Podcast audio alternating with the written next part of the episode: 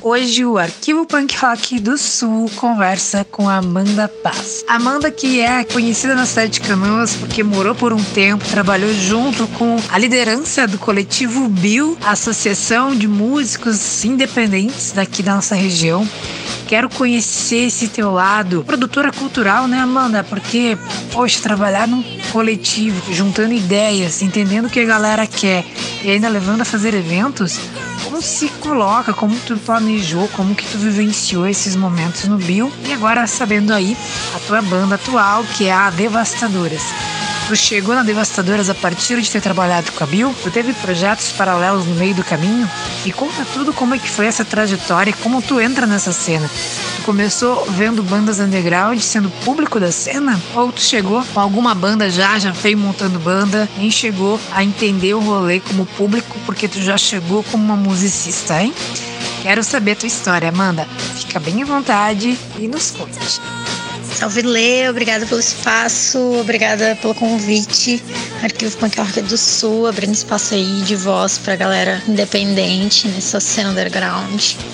E, como diria, uma banda que eu gosto muito, Capixaba, por onde devo começar? Eu acho que o início foi quando eu comecei a colar nos shows, né? Em 2004, comecei com o público sim. É, eu me lembro de ir no, Gigabyte, um pico que tinha na Rio Branco, em Canoas. E lá foi meus primeiros, meus primeiros grandes momentos dentro do underground.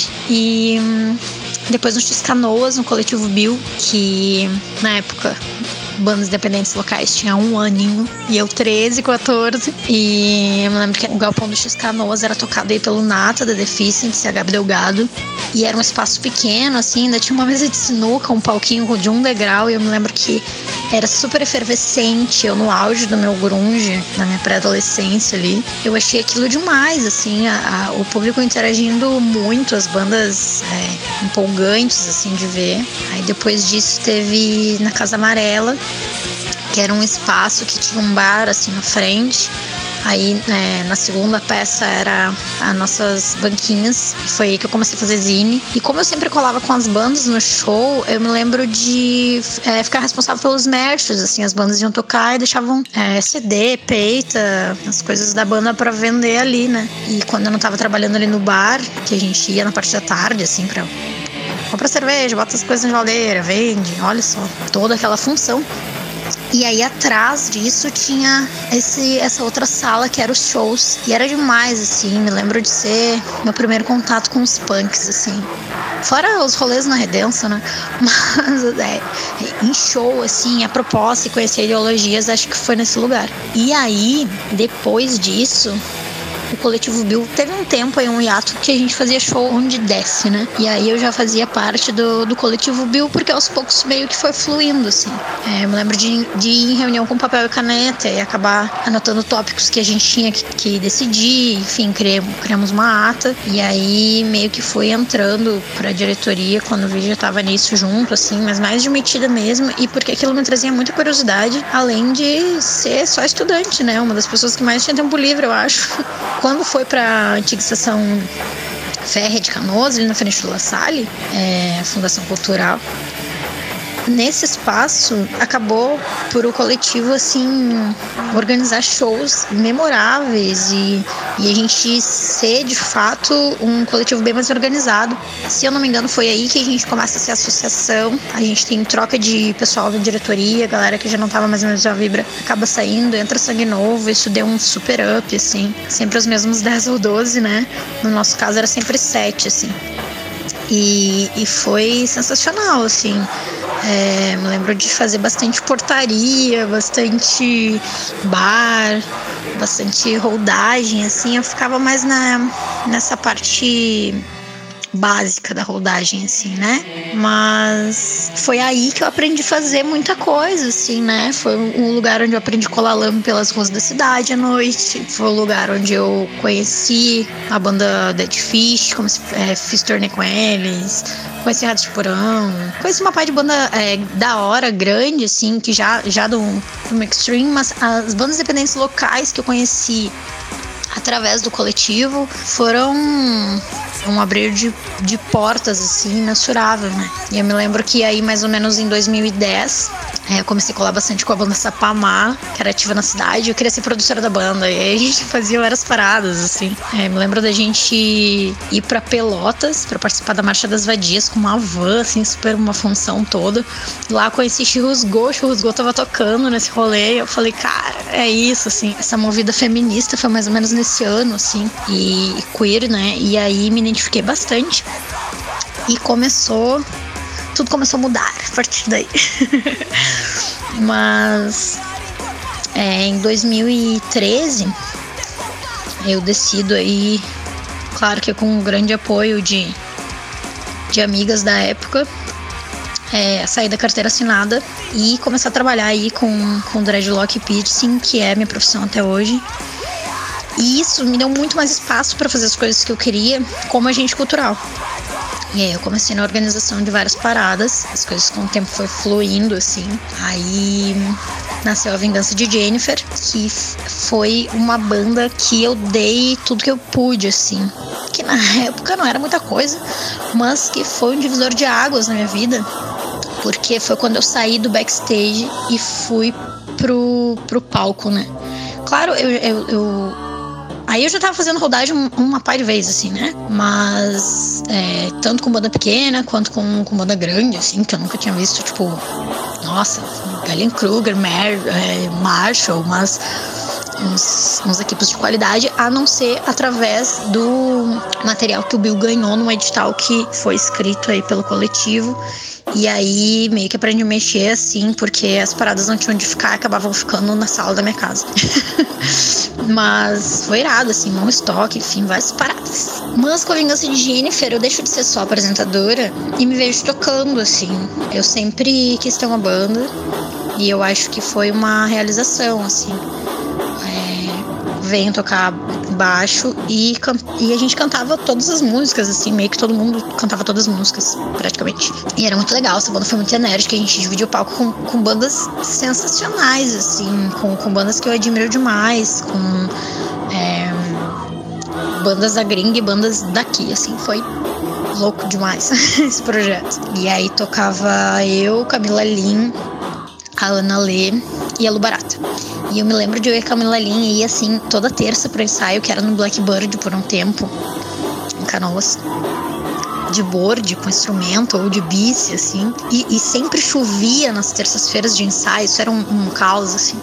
Mas era muito bom, era era realmente empoderador e com isso eu começo a mudar várias perspectivas que, que fizeram eu acabar me afastando de, de muitas atividades que eu não estava mais me vendo protagonizar, assim, não estava mais me adequando. Isso também veio ao coletivo Bio, que aí foi quando fecho meus 10 anos nessa participação, eu resolvi cair fora.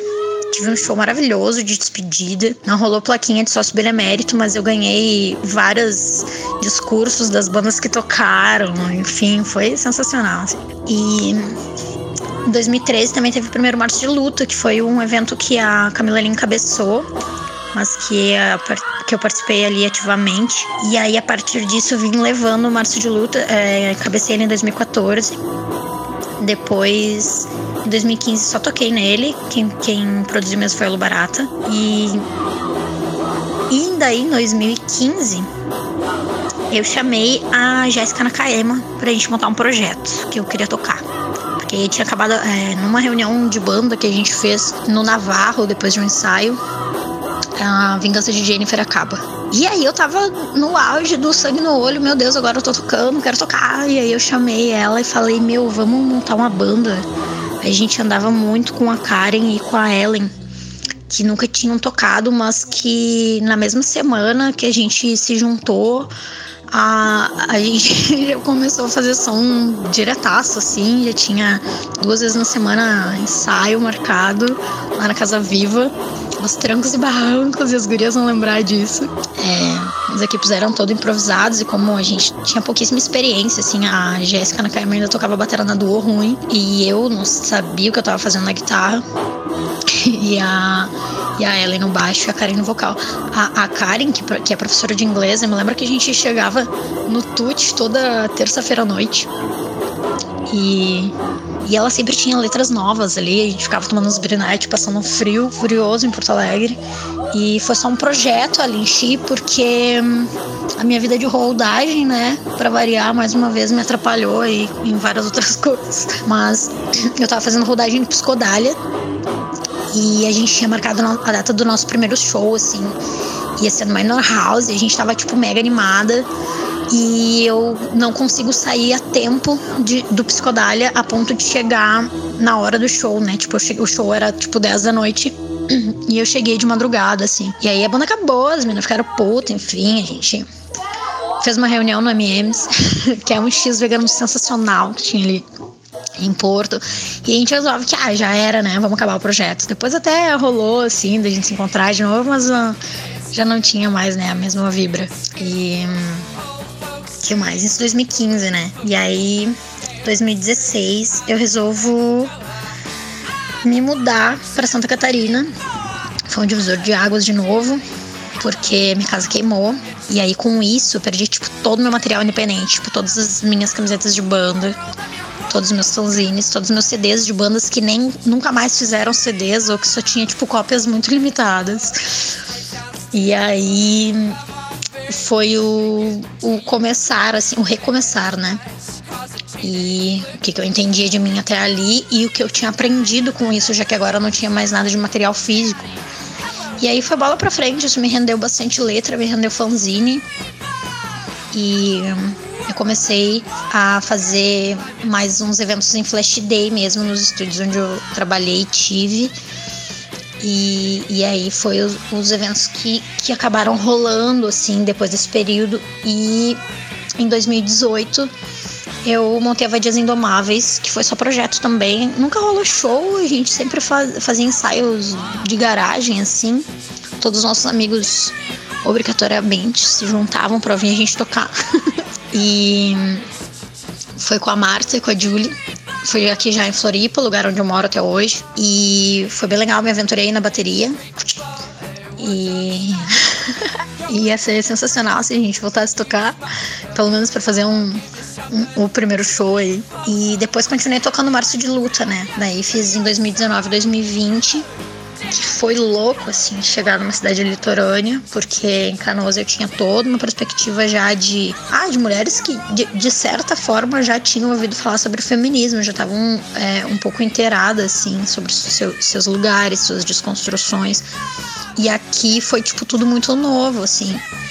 Foi, foi muito massa. Na verdade, todas, as edições desse evento teve coisas muito fortes, assim, que me construíram, né? O que pelo menos é, me fizeram identificar na, nas primeiras dúvidas, assim, de algumas outras mulheres com assuntos que para mim já eram tão bem resolvidos, né? E no meio da edição de 2020, que são, que na verdade é o Março de Luta, ele é um evento que a gente fazia todos os finais de semana de, do mês de março.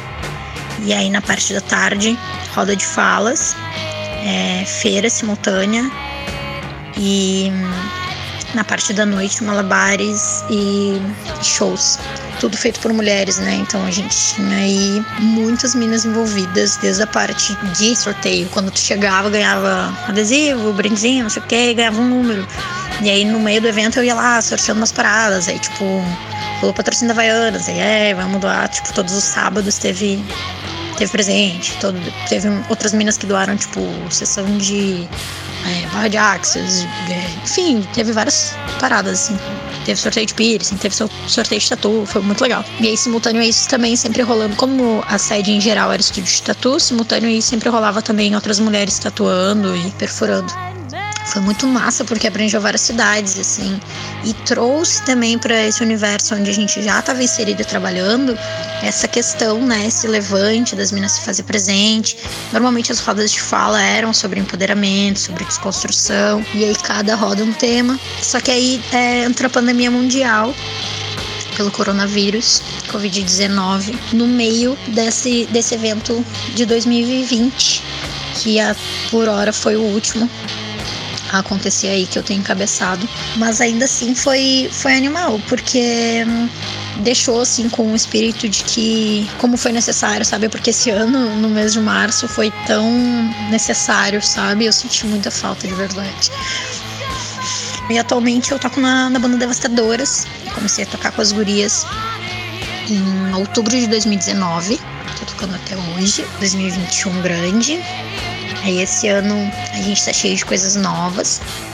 É, teve um show que a gente fez que para mim é, foi muito significativo, que foi no Girls Rock Camp Porto Alegre, e a gente tocou dentro de um projeto que é para ensinar crianças e gurias de 7 a 17 anos a tocar instrumentos musicais. Então elas aprendem a tocar baixo, guitarra, teclado, batera, vocal, e aí elas fazem uma banda e tem show e tal. E todas as minas da equipe técnica, toda, toda a infra do evento é feito por outras mulheres. Então, conheci mulheres que eu admirava muito as bandas, que eu admirava muito como pessoas participando disso, né? Eu entrei como hold e eu participei de duas edições. E aí nessa última edição que eu participei, eu ainda tipo toquei, porque ao meio-dia, quando, quando as meninas vão pra hora do almoço, assim, elas ficam assistindo um show de uma banda de, de mulheres, né? Então, tipo, foi sensacional, assim. E aí tocamos lá. E agora a gente tá, tá cheio de, de ideias, materiais novos, vai sair EP. A gente fez um book de fotos com a Cerise, que foi sensacional, assim, num lugar cheio de pinheiros e tal. E acho que vai vir um material bem massa aí, é, visual por esse EP. E a gente tá lançando som novo também, Antinase, que a gente gravou, mixou e masterizou na Riquene, com Sebas, lugar onde a gente faz uns ensaios. E é, tá vindo clipe também da Antinase. Então quando a gente largar, ela já vai vir aí pra galera com clipe, que tá sendo produzido pelo Chama Vídeo Independente, parcerias. E tá bem legal, acho que vai ser bem bacana. Vai rolar cartazinhos de divulgação e tudo mais. E a gente espera que assim que passar essa pandemia mundial a gente consiga vir cheia de shows aí pra, pra poder unir de volta essa galera, porque faz muita falta, né? Eu mesmo estou aqui agoniado por um showzinho. Quando isso não rola, eu acabo me envolvendo em todos os coletivos do universo. então, é, já que a gente não pode se fazer aí presencialmente ativa, uma cena onde a gente precisa manter nosso poder de fala e, e trabalhando não só o psicológico quanto quanto o social assim né de outras pessoas que estão no nosso redor no nosso redor. Eu acabo entrando pro coletivo não é não que trata aí o empoderamento de fala da mulher e também é um bloco de carnaval, onde a gente saiu até no, no último carnaval, que de fato foi uma festa e não tinha coronavírus. É, a gente sai é, distribuindo e colando em outras mulheres de, de diferentes idades e falando sobre, colando, desculpa, tatuagens não permanentes. De não é não em outras mulheres e falando o quanto isso é importante, sabe? Quanto é importante elas, elas saberem dizer não e não fazer com que isso seja um charminho assim, tipo, ai não, não quero. Você precisa falar não quando você não quer. Porque se, quando você fala não, a outra pessoa entende isso. E se você usa isso de uma forma para dizer que sim, então você está é, fazendo com que haja dúvida quando uma mulher de fato quiser parar com alguma situação e, e não for ouvida, né? Então é bem legal assim esse, esse coletivo. O que mais? Tem o 8MSC, que é uma frente feminista que tem aqui em Santa Catarina, onde além da greve geral das mulheres que acontece anualmente, que é um dia internacional aí de luta por equidade no dia 8 de março, que acontece sempre aqui no centro é, de Floripa. E também esse 8M ele é Brasil, né? Mas é um espaço que se diz mulherista, não só feminista, tipo, que é para todo tipo de mulher, mesmo para as mulheres que não, não se identificam com essa palavra feminismo, né? Porque hoje em dia a gente sabe que ele tem bastante segmentos, então que seja um espaço onde abraça vários tipos de mulheres, vários tipos de pessoas, né? E ele é fracionado por grupos. Eu sou do setorial de cultura, é, mas tem vários grupos, grupo, é, grupo político social, grupo de solidariedade, enfim. Aí a gente te, teve um projeto ano passado é, 2020, que ajudou aí 100 mulheres em situação de rua, doação de roupa, de alimento. É, boa parte delas tinham bebês e crianças, então foi, foi um projeto muito massa, assim, elas, elas cadastraram, né? E elas ficaram recebendo aí esse auxílio do GT Pop Rua, que entregou aí um dossiê com 300 páginas sobre violência dos direitos humanos das mulheres em vulnerabilidade das ruas. E é, um, é uma frente que eu vejo que de fato faz movimentos que trazem resultado, assim. Um resultado não só no setorial de cultura, mas em todos os setoriais que se dedicam a fazer, assim, as minas militam bastante é, dentro da política também e fazem esse espaço acontecer. O que mais? Ah, entrei pro coletivo Mão, que ela é CCM entrevistadora, também faz parte, é, onde eu entro pro Precisamos Falar Sobre Isso, que eu fiz uma entrevista com uma skatista profissional, Daisy Reis, e também sou responsável por, por parte da identidade visual aí do grupo, pelos cartazinhos e tal. É, tem o Fluxo Vivo, que é um coletivo que é uma união independente, que traz aí para o período de, de menstruação uma dignidade menstrual, né, para pessoas que estão em baixa renda ou que não tem nenhuma renda, né, que estão em vulnerabilidade também. E aí, através de rifa, várias, várias pessoas fazem doações. E a gente faz rifa e também é, produzir aí um ofício para a gente fazer essas solicitações de materiais de higiene pessoal, de absorventes. E fazer entrega, né, para essas, essas mulheres que, para essas pessoas que menstruam e que estão aí necessitando.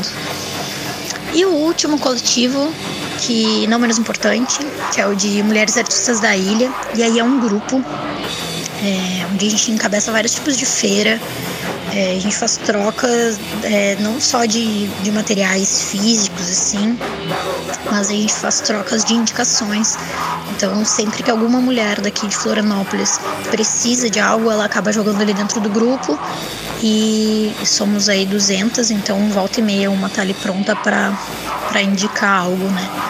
É, e essas trocas acontecem do extremo sul da ilha até o norte, que é onde eu moro.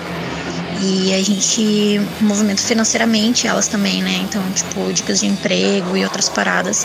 Mas tem muita mina artista ali que acaba vivendo da, dessa própria artesanato, seja ele qual for. E aí é bem legal, assim, ele é bem ativo. Agora, durante a pandemia, ele se mostrou bem ativo, mesmo é, nos impedindo dos nossos principais atos que eram de feira, né? Que eram coisas presenciais e tal. Amanda, incrível teus coletivos, tu faz valer as bandeiras que tu levanta. Isso é tão interessante, é tão importante. Como é possível a gente levantar bandeiras e fazer as ações das bandeiras e não esperar que o fulano, o vizinho faça, né? Encabeçar projetos, encabeçar ideias, se experimentar no novo, deixar que o novo também ensine muito. E tu, empresária de si mesmo, vamos pensar assim, né? Onde tu tem que estar numa correria constante com aí o teu trampo uma maneira a ter um equilíbrio entre tudo que tu ama e assim tu consegue ir gestando a tua vida de uma maneira que tu concorde com ela e não entregando a tua vida. E assim tu cria todo um privilégio de é poder escolher seu trampo me alcança para outras mulheres o teu tempo livre. Então, que presente, muito bom, muito interessante isso, né? Uh, eu brinco com o empresário de si mesmo, mas é, não é, né? A gente tem que ter essa noção de que é muito é muito suor, muito sangue suor estar uh, sendo autônomo e, e, tentando vencer isso tudo. Mas de qualquer maneira tu vence. Ao que eu entendo, tu vence, né? Tu vem aonde tu está, tu, tu, tu tá em casa, porque é tu, tu levar teu material e tu entender que o pessoal vai querer e tu vai produzindo, vai criando, não está presa mas não é fácil. Parece lindo, romântico, mas não é fácil, eu imagino. Bom, lá na Vingança de Jennifer durou 2013, 2014, né? Tem aqui uma colinha. E aí tu vai pra Devastadoras 2019 e 2021. Da primeira banda até a última, Amanda, me conta as tuas influências, o que tu escutava lá com 13, 14 anos, para reconhecer o som das bandas que tu tava. Tu disse que era grunge, né? Mas esse grunge, ele tava muito no, no que tava tocando na rádio ou tinha bandas ali que tu acompanhou no primeiro ano do Bill que também tinha essa pegada que tu curtia, que tu escutava, foi conhecendo bandas uh, de outros estados, numa pegada que tu curte e depois foi ah, olhando outros sons, foi curtindo, foi sentindo que de fato fazia uh, encaixe que tu curtia para usar lá como guitarrista, para poder se colocar como baixista. Uh, como é que é essas influências para tu construir essa Amanda artista? As minhas influências, assim, acho que foram dois períodos bem diferentes, sabe? Eu acho que com essa parada grunge, assim, acho que foi é, Nirvana, Dinossauro Júnior e é, Medialunas, né? Que eu gosto muito, é uma banda que eu gosto atualmente. E já faz muitos anos. Mas eu acho que com a vingança de Jennifer aí a gente tava bem bulimia, anticorpos, TPM, Bikini Kill, Brett Mobile, Le Tigre, é, The Runaways, Cholera, essas bandas a gente tava assim. É, ouvindo diariamente numa fase bem efervescente, né? Isso que fez essa construção em mim e na banda. E com a Devastadoras, daí a gente já tava numa outra leva, assim. Eu acho que também é protesto, mas eu acho que eu sinto é, com as gurias essa necessidade de admiração com mulheres que aí não só pela atitude fala, mas assim, pelo rolê como musicista, sabe? Tipo, Nervosa, até as próprias meninas da Losna, assim, Chirros Gol também é uma banda que musicalmente me identifico bastante. Mas cada uma de nós meio que tem seus, seus estilos de som é, mais queridinhos, assim, né? Como a banda já tava aí, né, rolando há, há alguns anos já na ativa, então eu vim com as, com as minhas influências, ouvi bastante hardcore californiano, já ouvi alguma coisa de hardcore nova-iorquino também, mas eu venho aí mais com essa veia punk dentro da banda que já tá aí com os crusts, com, com uma outra pegada também, né? Amanda, como é importante a gente realmente entender que a música vai fazer parte da nossa vida de épocas em épocas, né? Toda essa construção do artista em ser artista, a valorização até mesmo da própria mulher em validar a sua vida como mulher e aí então ser artista. Ser artista, infelizmente, no nosso país é uma luta intensa. Então fica bem complicado entender que alguns artistas não entendem, né? Algumas lutas a ser levantadas. Não precisa que na tua arte seja sempre política, mas que tu entenda que o teu movimento é político, o artista é um movimento político, né? E como tu enxerga além desse movimento do artista, ser político, a mulher entender que ela pode ingressar, ser a sua artista, né? Aquela que ela gosta, que ela promove por também, mas enfrentar inúmeras questões onde a gente vem sabendo, infelizmente, que a mulher passa, se boicota, se sabota e nunca se sente capaz de terminar né, um projeto ou de ingressar, até mesmo iniciar um projeto. Tu consegue nos trazer essa Amanda, mulher de projetos que viu outras mulheres crescendo, como que a gente se apoia ou como é possível sim essa transformação com o olhar que tu tem de experiência uh, para nos contar, dividir com a gente hoje? Que boa essa tua pergunta, né? Porque ela é uma, uma parada bem pessoal, assim, né? É, eu consegui é, me ver, assim, protagonizando a partir do momento que eu vi outras mulheres também fazendo, assim, né? Hold, então, é, quase nenhuma, assim, né? Claro, hoje em dia eu, eu acabo conhecendo várias, mas eu me lembro, assim, de, de logo que eu cheguei é, e ver, assim, bandas tocando, bandas em palco com mulheres e me despertar assim, tipo, nossa, bandas de Minas, sabe? Tipo, me lembro que uma vez eu estava vendo é, um clipe de skateboard e aí tinha The Bags tocando. E, e, tá, eu nunca, nunca fui atrás, assim, mas eu achei animal a banda. Aí um dia eu tava na casa do Vila Verde e aí ele me mostrou um, um vinil, assim, falou, ah, essa banda aqui, aquele jeito dele. Ela, essa banda aqui durou de 81 a 83. Uma pena, porque era uma baita banda, um vinil assim todo irado, as meninas com, com minha calça colorida e colã amarelo e saco de pão na cabeça, assim.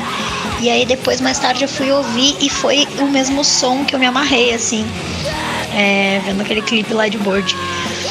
E é isso, assim, eu acho que é o lance da, da representatividade mesmo, sabe?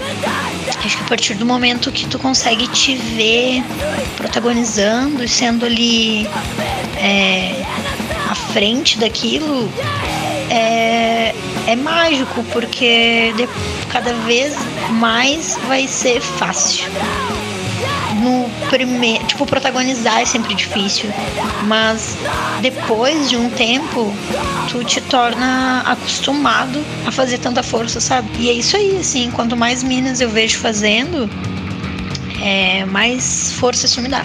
E é muito legal porque isso precisa vir de dentro, saca? Então, se você tem vontade de ter uma banda, se você tem vontade de andar de skate, se você tem vontade de organizar o seu próprio coletivo, se você tem vontade de ir lá e, e fazer uma parada que, em geral, é sempre feita por homens ou, enfim, feita por pessoas que você admira, vai lá e faz, porque depois que você fizer, isso pode inspirar muitas outras pessoas a fazer. E se você tem uma amiga, você já tem o suficiente para ter uma revolução feminista, basta vocês duas acreditarem e já era. É, em 2013, que foi um ano bem significativo para mim, eu encontrei uma amiga argentina, Flor, e nós duas fomos pedalando até o Uruguai, de Canoas até Montevidéu. E foi muito bom. Eu confesso que eu só voltei de Montevidéu porque tinha um show marcado com a Vingança de Jennifer no outro dia, na Praça da Bandeira, no centro de Canoas. Mas é isso, sabe? Essa força está aí dentro, em algum lugar. Basta você querer ver isso e acreditar, sabe? Se você não bota fé, ninguém vai botar. É tão forte a força que uma mina dá para outra que de Canoas a Montevidéu de bike tá fichinha, porque é muita força. Tô brincando. Eu imagino que tu deve ter cansado a full e ainda teve que voltar, mas espero que você tenha dormido descansado, tomado uma água. Mas, é, brincando, falando a verdade, é realmente, Amanda, uma força incrível. E tu sabe como eu gosto de repetir essa história, é, que quando eu conto em live, né? Ah, como é que tu começou o arquivo, Cisa? Uh, então eu sempre gosto de falar. Depois que eu, que eu entendi que foi por causa tua também, né? Eu comecei a falar que o tempo que uma mulher trabalha numa associação com muitos homens e ela abriu um espaço para outras mulheres, foi aí que eu consegui entender que aquele espaço também era meu. Então, hoje o arquivo Contato existe por um momento que eu dividi com uma outra pessoa que tinha um canal de YouTube e depois disso eu fui me colocando à frente e eu não sabia nem o que eu estava fazendo. A única intenção era dividir os papos com a galera porque eu estava desatualizada eu não ia ter medo de colocar a cara tapa do projeto por ser uma mulher. Eu vivenciei, mas confesso que no meio do caminho já quis desistir muitas e muitas vezes. Então, me renova a força sim, conversar com uma mulher, renova a força sim, saber que tu batalhou antes, que tu tá batalhando hoje, que tu vai batalhar amanhã, porque o que eu tiver que enfrentar hoje, eu sei que eu vou estar junto com outras mulheres tão incríveis, o coletivo Mão me ajuda muito, o Arquivo Punk Rock do Sul me ajuda muito. Tudo que eu puder usar para trazer outras pessoas, seja qual for o gênero, eu quero, é nessa diversidade que a gente se fortalece. Aquilo que é muito igual acaba infelizmente ruindo, né? que não se renova, não se coloca num olhar onde também precisa se quebrar e se renovar. Bom, acho que eu posso encerrar esse papo maravilhoso contigo, nessa vibe, assim, de trazer essa revolução, porque sim, a revolução é feminina. É só tu olhar aí o dia do ato da manifestação como que teve mulheres se colocando à frente. Aqui a gente teve o pessoal da, do movimento Olga, cenário onde elas estavam sim fortemente um bom número de mulheres. A gente teve em outros estados vereadoras, deputadas levantando bandeira, uh, levando spray na cara. E, e essa revolução está muito mais marcada por nós mulheres porque nós sempre fomos aqui, estivemos à frente, mas não valorizadas após a vitória. Seja o livro que a gente escreve na antiguidade tinha que deixar o homem assinar, seja a herança que a gente não podia receber porque não era dito que a herança era para a mulher, sempre é o homem. seja a voz calada, seja o direito ao voto, seja o direito ao próprio estudo, seja o direito de poder viver, denunciar o seu agressor. Quantas lutas, né, Amanda? Nisso a gente vai ganhando força quando a gente vence uma vez, a gente vence duas vezes, a gente deixa de vencer, alguém vai lá e vence por ti. Tu não desiste para tentar vencer na terceira, na quarta. Então é um movimento que se realimenta a todo instante, desde que uma esteja lutando pela outra. Muito obrigada a todos que ficaram até aqui. Amanda, te agradeço. Pode mandar suas considerações finais. Mas o Arquivo Punk Rock do Sul carrega essas histórias contadas incríveis no YouTube e também no Spotify do Universos Independentes. Um bom dia, uma boa noite ou boa tarde. É isso aí, Lê. Pô, quero te agradecer muito pelo espaço. Quero te parabenizar aí por toda essa resistência, essa autonomia, por tu estar encabeçando aí tantas linhas de frente.